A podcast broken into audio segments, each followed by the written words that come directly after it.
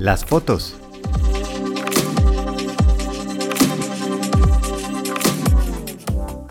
Yuhu, buenos días.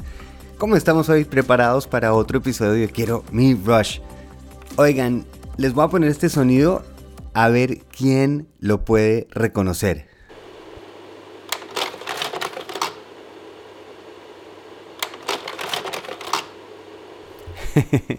de pronto es demasiado específico a mis recuerdos, pero a esto sonaba compartir recuerdos en mi familia.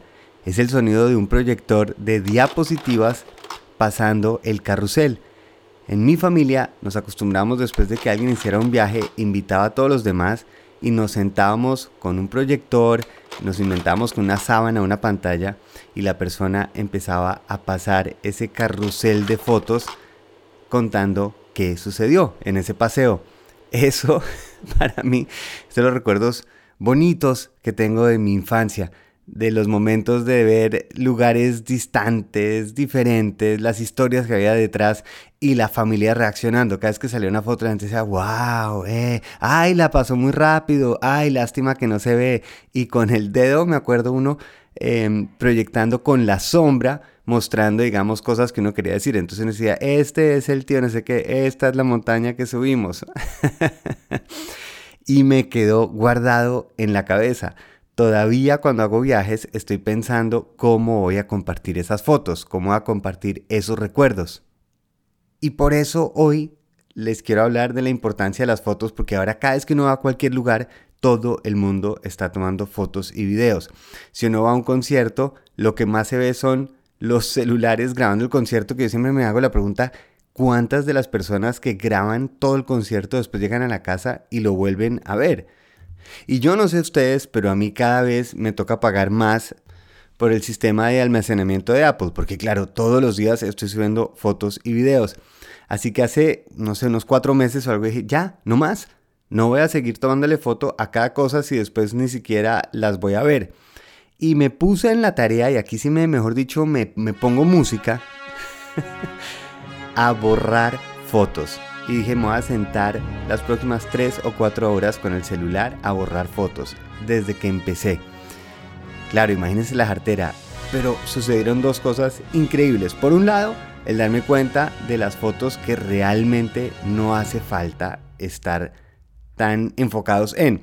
Por ejemplo, cuando uno va a algún lugar, entonces, mire el pajarito, tómele la foto. Ay, mire cómo que tener, tómele la foto. Ay, son cositas que son bonitas de ese momento, pero cuando tenemos 500 recuerdos de cada día, pues nos empieza a suceder que primero nos perdemos realmente estar y casi que la memoria no está diciendo, ay, no tengo que pararle tantas bolas porque va a tener la foto.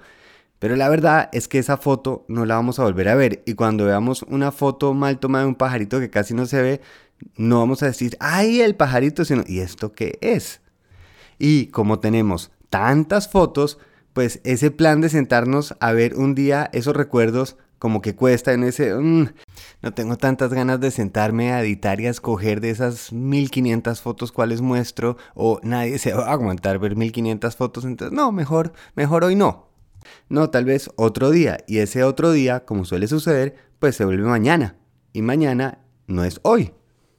Por eso ahora lo que estoy haciendo en vez de tomarle foto a todo lo que veo es me gozo lo que esté viendo y la foto que valga la pena tomar la tomo bien tomada o el video que vaya a hacer porque sé que después lo voy a mm, usar de alguna manera o es algo que realmente quiero recordar y que eso sea algo para después compartir, como un poquito la foto de la diapositiva, la foto de mostrar con la familia. Y lo segundo y más importante aún es la absoluta delicia y dicha que es ver fotos. Y no solo uno, el invitar así sea a la esposa, a, los papás, a amigos, a alguien a compartir algo, a volver a decir, venga y nos acordamos de esto que pasó, porque es que recordar es vivir. Y esa es la magia de las fotos. Las fotos, más que el tenerlas guardadas, sean 12 mil, 50 mil, la cantidad de fotos, revisen cuántas tienen en, en ese sistema en la nube, es cada cuánto las vemos. Dos invitaciones que les hago para hoy.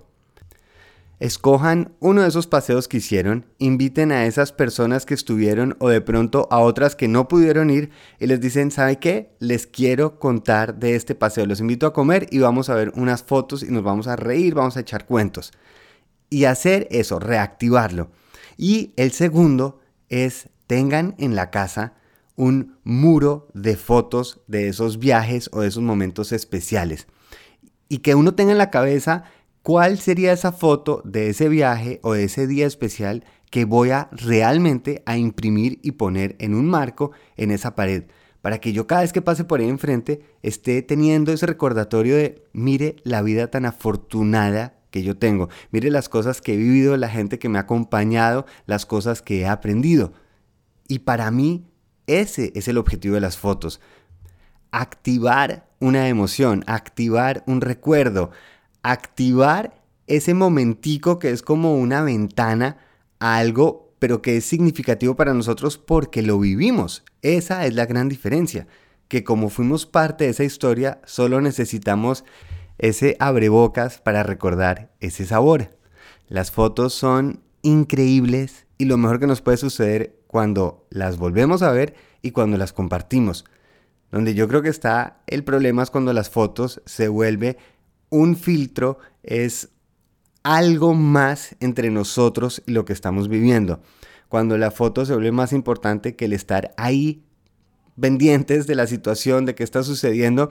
Y vuelvo y le digo, viendo la presentación de, los, de las gafas estas que está haciendo Apple y viendo al ejemplo que ponían que es un papá con estas gafas puestas grabando el video del cumpleaños de la niña, creo que ahí es donde yo digo, pongámosle un freno no dejemos de poner tanta tecnología entre nosotros, porque es que lo que necesitamos es algo para recordar el momento, no para reemplazarlo.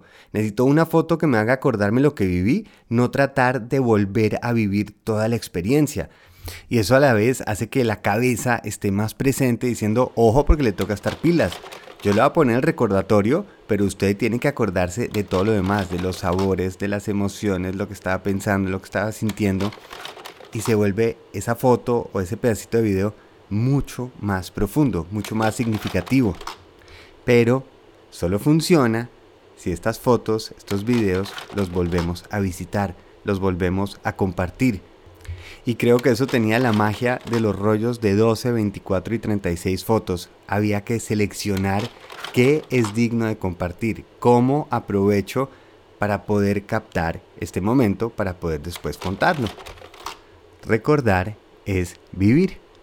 Tal vez más que la cantidad de esas fotos que tomamos es la calidad del momento que vamos a recordar y compartir. Ojalá hoy se tomen ese ratico para recordar algo, para compartir algo. Muy feliz viaje.